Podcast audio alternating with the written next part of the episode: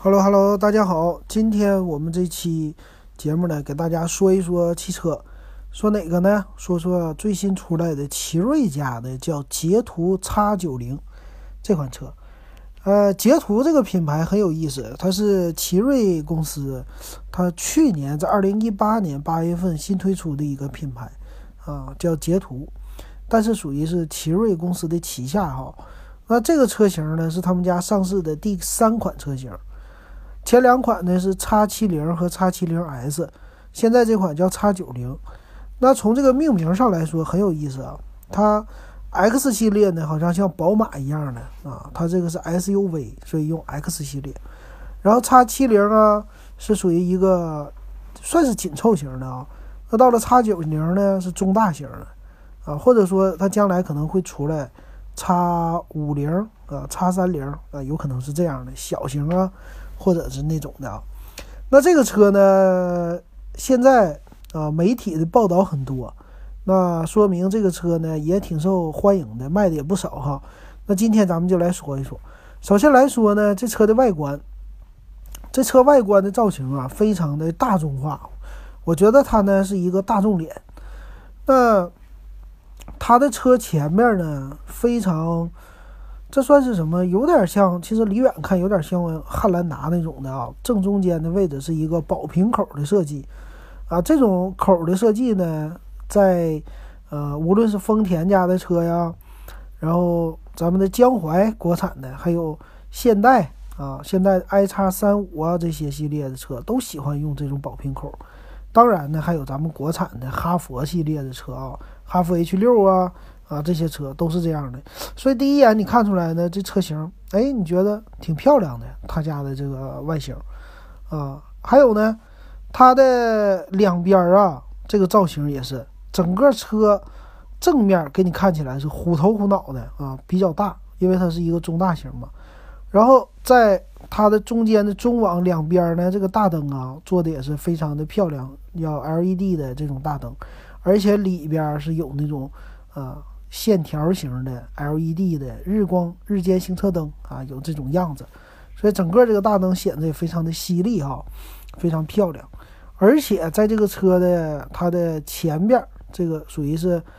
雾灯的这个位置呢，它用的是四个小的像 LED 的灯泡的这种造型啊，做工呃造型方面也是非常的漂亮的，我觉得。而且这种造型最开始是在。传奇家的 GS 八出来的，那现在呢，很多车型都采用这个，所以整体你这么一看下来，这车型从正脸给你的感觉是不是在哪儿似曾相识过啊？但是呢，看起来还非常的一个中看啊，这是它的一个造型的样子，这是前脸，然后还有侧面，侧面上来说呢，就挺普通的了啊，相对来说它的轴距还算比较长，但是呢，它后边。这个副窗就是第三排的那个窗户啊，它后边也没有做那种悬浮车顶的设计，而做了一个折角啊，就这么一个普通的设计吧。所以，呃，整个的侧面看起来可能和谁家都不像，但是呢，也没有什么太突出的。当然了，身上也是有两条腰线的啊，腰线呢是在它的属于把手上边啊，做了一条腰线啊，整个。侧面看起来，它的线条和力量感还是非常突出的，啊，整个的造型还是挺好看的，我觉得。那再来说后面啊，后面的这个造型呢，哎哎，我第一眼看起来好像是奥迪啊，奥迪 Q 五啊，这种明显的屁股啊，非常的像。两个刹车的尾灯在两边啊，都是那种小眯眯眼的啊那种的，一眼看出来就是奥迪的风格啊。那正中间呢是他们截图的一个大 logo，是纯文字的啊，没有说用他们的呃前面那个 logo 哈，因为它这个截图的 logo 很有意思，它就是文字啊，就是 jet hour 截图这么的一个，或者叫 jeter 是吧？在在 jeter 截图啊，说的不太好啊英语，那是是这种造型。那整体来说呢，我觉得就第一眼看出来哈，明显的是感觉它的尾门打开，它的屁股就地台呀，地台是比较高的啊，因为这个尾门的位置啊，整个它的刹车灯是集中在尾门，但是呢，车屁股底下，它在保险杠子那位置还集成了两个，两边都有一个小一点的灯泡啊，这个有点像是那个倒车灯啊，或者说刹车的辅助的尾灯，有点像这个东西啊。那后边的出排气口是属于是双排气啊，双排气的造型，所以整体的这个屁股啊，第一眼看出来也是很讨喜的吧？啊，正面一看就是 Q Q 五啊，就这种造型，这是它的一个外形啊。那再来说里边的中控，其实你进入到车里啊，这个中控台给你的感觉呢，好像也是，其实整体的我感觉它的质感呢，第一眼看起来还是不错的。啊，是全车都是黑色内饰，而且呢，它的整体上来说，啊，比如说啊皮的座椅啊，方向盘呢，呃，属于打孔的真皮的那种感觉的造型啊，而且方向盘给你看起来是非常的厚重，啊，它是属于是一个三幅式的 T 字形的这种方向盘，啊，但是呢，它的整体的底下的镀铬呀，还有方向盘的一圈的这种握子。呃，两个点呢，就是三点和九点这个握着的方向啊，啊，整体都非常的饱满。这个方向盘造的啊，还是很好看的。中间一个截图的 logo，而且这方向盘呢是有多功能方向盘，在多功能按键上啊，这方向盘上两边也做的非常的饱满。那它的仪表呢，采用的是液晶形式的。那这种液晶形式。全液晶的仪表造型啊，也是很多的车型都采用的了。那它里边的 UI 呢，可以说也比较简洁吧。啊，很多的车型都是这种的，就正中间是一个公里数啊，然后两边呢分别都是模拟的，比如说转速啊，然后再两边是油量啊，还有一些其他的信息，嗯，这么来显示的。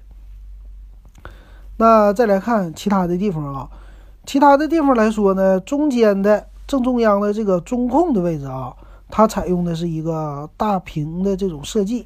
啊，也是呢和车前面算是有一个，呃，在你那个进气口散热的那个进气口的地方，发动机前边，它其实也是做了一个，它们相呼应的一个造型设计吧。那中网呢，车前面也采用宝瓶口嘛，所以中间这个。屏幕啊，属于中控屏幕的位置呢，它和两边的空调出风口，啊，它们俩做了一个造型的相呼应。整体你这个出风口看起来好像就是一个宝瓶口这么一个造型。然后正中间呢是屏幕，两边呢是出风口竖着的这种出风口，啊，这个造型。那在这底下呢是有一排的按键，啊，这个按键呢是好像是操作你的啊整体的这个。就是中间的控制的屏幕上的啊，这个大屏的按键呢，我数了一数，一二三四五六七八九九个按键啊，分别有什么音量、音量的一个静音呐、接电话呀、开开电源啊，有加减号啊，应该是收音机的这种来控制的哈，调台的，还有返回的 Home 键呢啊，这些东西。那再下边呢，就是空调的一个控制了。但空调控制呢，它没有采用那种就是旋钮啊，或者说按钮的方式啊，它采用的方式呢，应该是那种纯平的一个触摸的方式啊。它这里边有空调，然后是啊车内的啊，或者说是外循环、内循环吧这些。那这看起来好像都是一个按钮，不是按钮形式，是触摸形式的啊这种的造型。再往下呢，就是它的一个换挡的挡把的结构了啊。那这个车型呢，它是有手动挡和自动挡都有，但自动挡的挡把呢还是比较传统的这种类似大众的那种啊，在手大拇指摁一下，然后挡把在掰动的这种的啊。而且车型呢，它是配一键启动，是放在你的扶手前边儿啊，属于是你中控的这个位置上放上的一键启动啊。这是整体它它一个造型，所以整体呢，它的造型虽然是一个 T 字形啊，这个。中控的区域，但是呢，有自己的一个特色，啊，就和谁家都是不算是太像的吧。我觉得这一点上来说，它的原创性还是不错的，挺好的。那其他方面呢，它的两边的出风口啊，也都是这种属于呃不规则的一个造型吧，啊，都是加上镀铬的条的，都做的挺好看的。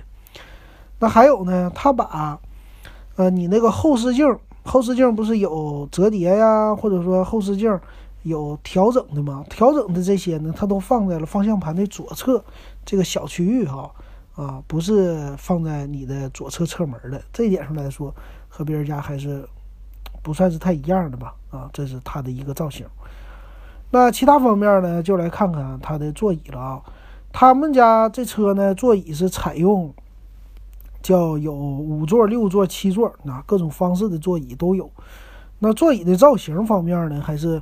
呃比较不错的吧？看起来啊，它属于是那种流线型的啊，这个座椅。而且包裹方面呢，它是两边你在坐的时候，包括底下的屁股的位置，还有腰的位置，两边都有护翼的。看起来是比较大的哈，呃，后边呢，因为它的轴距非常的长，所以它的车在后排第二排的空间来说也是非常的大的显着，而且在第二排的坐垫那个位置啊，是前面呃有护垫，所以说有腿托啊，有这个稍微伸出来一些的。那中间呢也是有中央扶手，但是看起来呢，像这种车型啊，它比如说七座。它这中间第二排的，啊，中间这个位置，它的中央扶手的位置呢，其实坐人非常的不舒服的，啊，所以这车呢，你其实要是选七座的话，实际坐七个座七个人的时候，有三个座，等于说是应急。啊，就是，呃，中间第二排中间的位置和后边两个位置应该都属于是应急座椅，但平时坐的时候呢，还是四个人为一个标准吧，啊，坐的更舒服。那车门子，车门这方面呢还行吧，车门就是属于一般的，它的扶手就属于拉手啊，开门的时候呢，比如主驾驶开门的那个地方呢，拉手是偏上的啊，有一个钢琴烤漆的这么一个表面，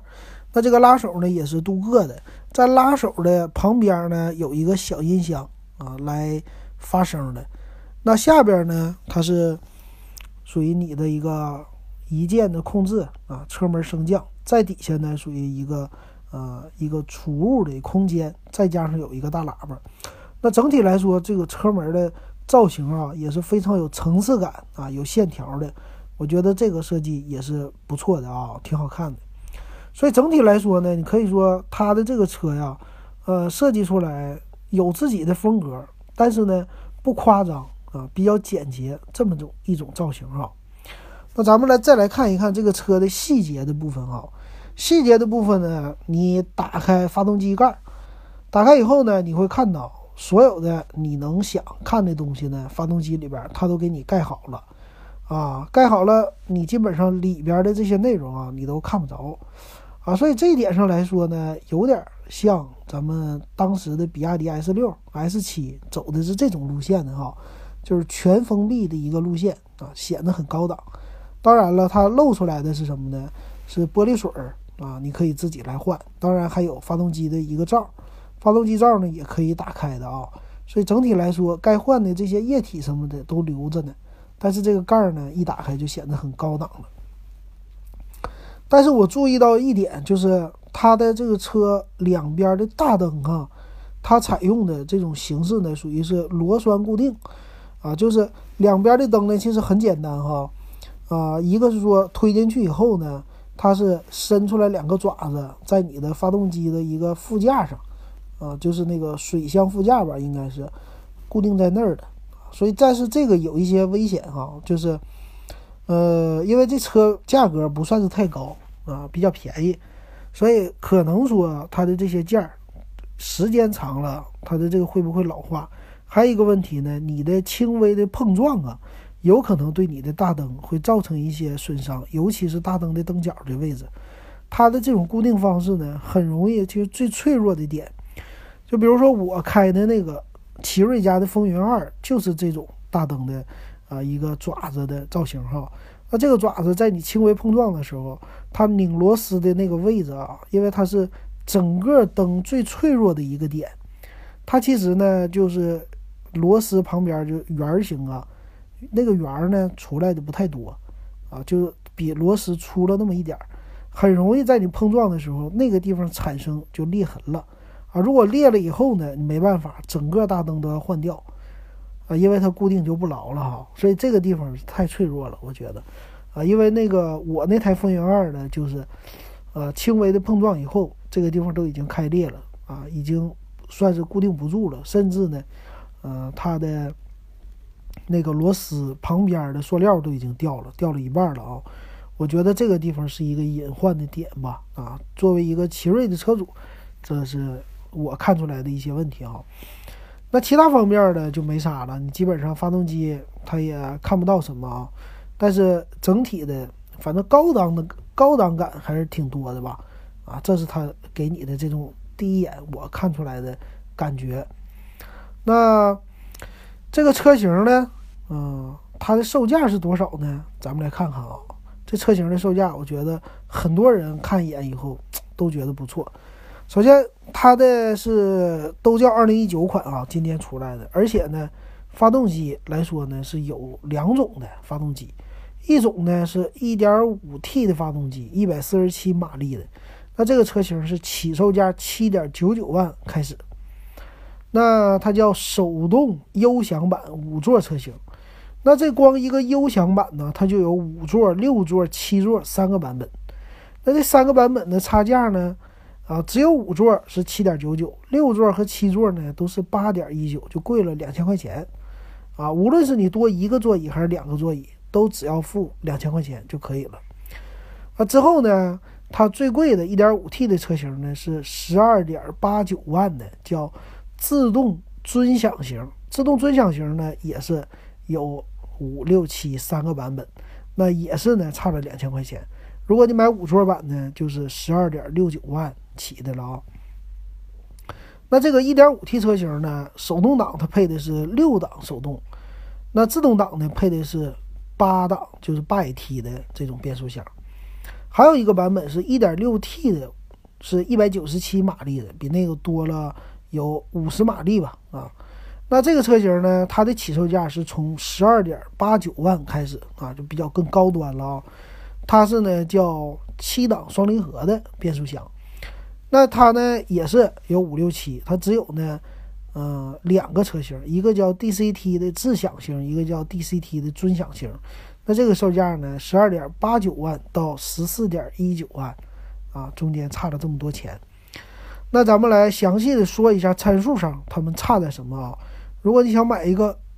自动挡啊，最便宜的你会买到什么样的啊？好，那咱们看一下吧。啊，首先来说，从最便宜的这个车型来说呗，最便宜的呢是五座的，叫手动优享型的车，它配的是什么呢？咱先说整体的车的一个参数，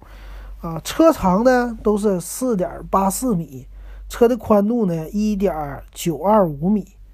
然后车的高度呢一点七一八米，轴距是二点八五米，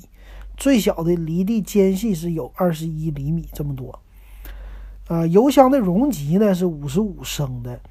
哎，那看起来哈，这个车二八五零的轴距是相当大的了啊，跟呃无论是汉兰达呀什么的可比性都很高，而且宽度也是很宽的，一九二五，一九二五可以说坐起来就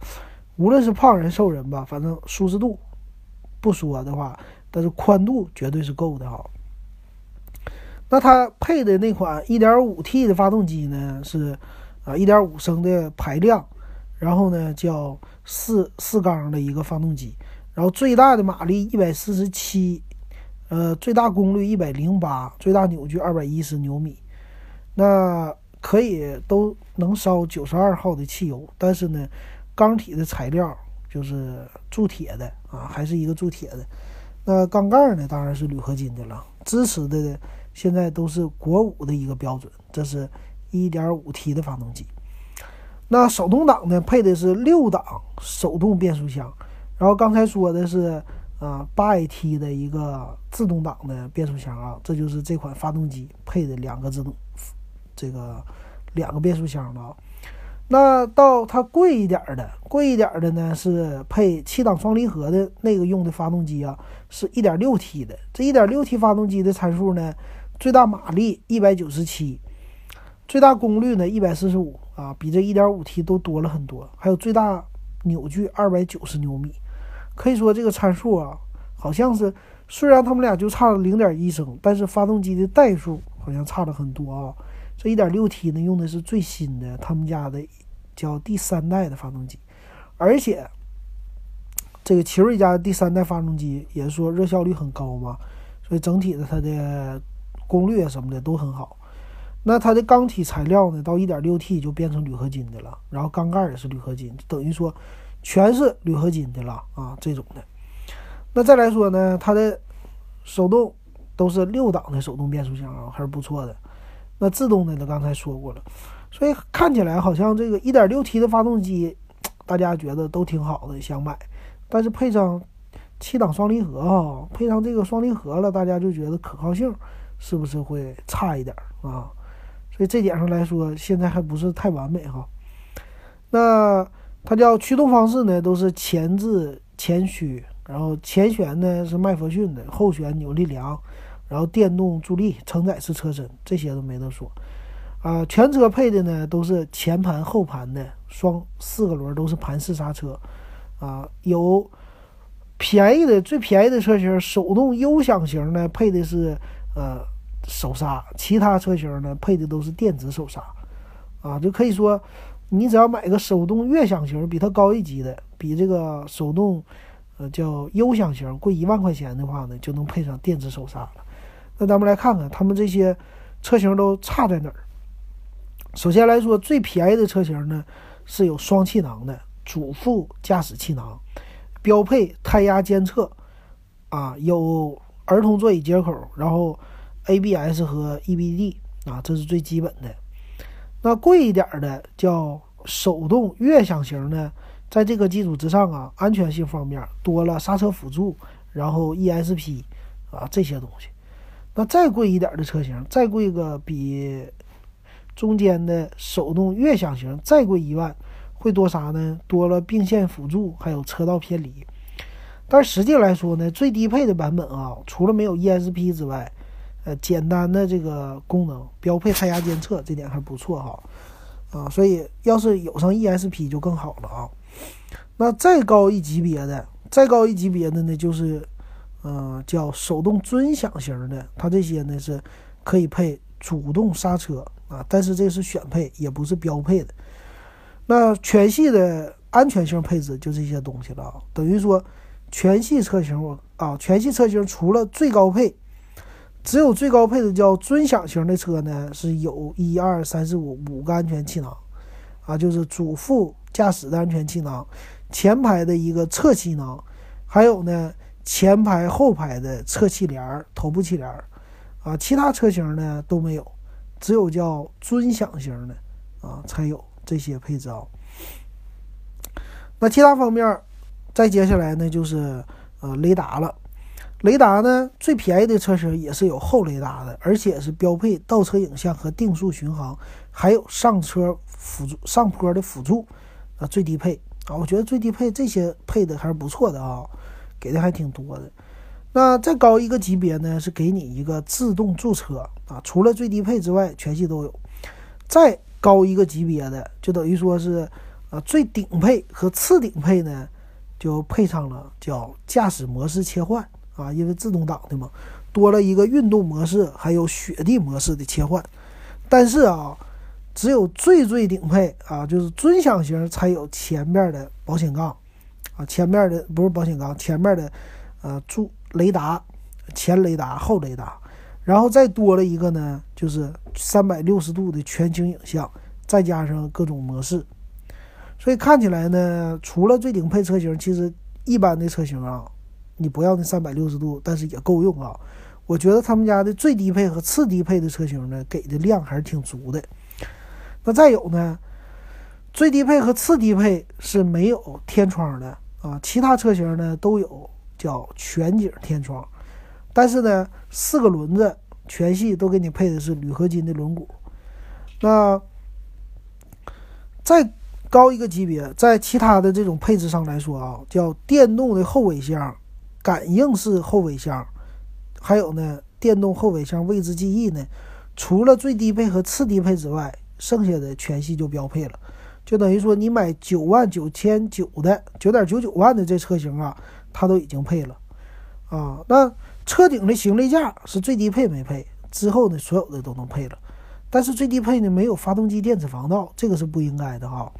所以次低配是有的，发动机电子防盗，然后叫呃遥控右遥控的钥匙是全系标配，但是呢无钥匙启动只有次低配开始才有。还有呢，无钥匙进入这些功能都是次低配，所以最低配没有。那看出来呢，这次低配和最低配差了一万块钱，差的东西还是稍微有一点多的啊。那他说方向盘的材质啊，除了最低配以外，其他都是真皮，只有最低配是塑料材质的。然后方向盘呢支持手动的上下调节，但不支持就前后的了。然后多全系都是多功能的方向盘。全系呢都有行车电脑显示屏是彩色的啊这种的，但是呢，我看了一下啊，呃这部分尊不尊享的都是彩色的一个显示屏啊，但是呢啊是这样来说的啊，最低配叫全液晶仪表没有，但是次低配开始就全是全液晶仪表了，只是差呢液晶的仪表尺寸，最低配的是四点三寸，其他的都是十二点三寸。啊，那这点上看出来也是，啊，这个次低配也是挺猛的哈。最低配的时候虽然没有这东西，但是次低配那价格八点九九万就有液晶仪表了啊，都给的量也是很足哈。那座椅方面呢，除了最低配是织物座椅，其他都是呃方皮座椅。那座椅的调节方式呢，有前后啊靠背儿，还有高低两项的，这些都是呃手动的了呗啊，肯定不是自动的了。那最高配的啊是有这种四向座椅，还有叫腰部支撑，就是尊享型的车型的啊，这些是有的。那采用的方式呢，只有最高配，我看看啊，除了最低配和次低配之外呢，都有主驾驶的叫电动调节的功能啊。那我看最顶配它也没有副驾驶的啊这个功能，只有最顶配。啊，最顶配只有主驾驶的电动调节哈，所以整个车型的副驾驶的没有的。那其他方面呢，叫驾驶位的座椅加热，还有呢电动座椅记忆这些也是在尊享型就最顶配的车型有的啊，其他车型是没有的。还有第二排座椅支持什么靠背调节呀，这些就没啥了。还有座椅的方式呢，除了最低配以外。啊，有二二二、二二二三二这种布局的这些啊，那全系呢都有中间的液晶屏啊，中间的液晶屏呢都是九英寸的，包括最顶配它也是九英寸的，都是一样的东西啊，只是这个它的液晶屏呢支持的东西不一样。那到了从次低配再往上级别的呢是支持多媒体系统、导航、电话。但是全系呢，它都支持 CarLife，还有支持蓝牙，还有车载电话。所以这个来说呢，啊，你一般的车型啊，就是八点九九万的这个车型呢，也可以让你直接用手机啊，其实用手机导航就完全够用了啊。另外再高一级别的，它就是多了车联网。那整体的车呢，最低配是四个喇叭啊，次低配就是六个喇叭了。但是最高配啊，我看着。它也就是六个喇叭，没有配到八个喇叭啊。那一般六个喇叭呢，就是前面四个，后边两个，基本上这种的。喇叭方面没有那么高级。还有呢，它的后备箱是支持十二伏电源接口的，全系都有啊，这点也是很好的啊。然后全系的车型的灯泡呢，除了我看啊，呃，是这个是最低配。啊，次低配用的是卤素，其他的呢用的是卤素加叫 OLED 的。当然呢，我看还有一个是用氙气的啊，氙气的是哪种车型呢？是手动尊享型的，是用的氙灯啊这种的。所以这个挺有意思啊。日间行车灯呢，除了最低配以外，全都带，挺好的。还有转向辅助灯，最低配没有，其他都有，在你的呃你的那个后视镜上的。还有大灯高度考调啊，大灯延时啊，这些都是全系标配。还有叫电动车窗，前后都有，全车都是支持一键升降的啊，这个连最低配都有。还有车窗防夹手，这点我觉得就奇瑞家给这个东西给的都非常的足哈。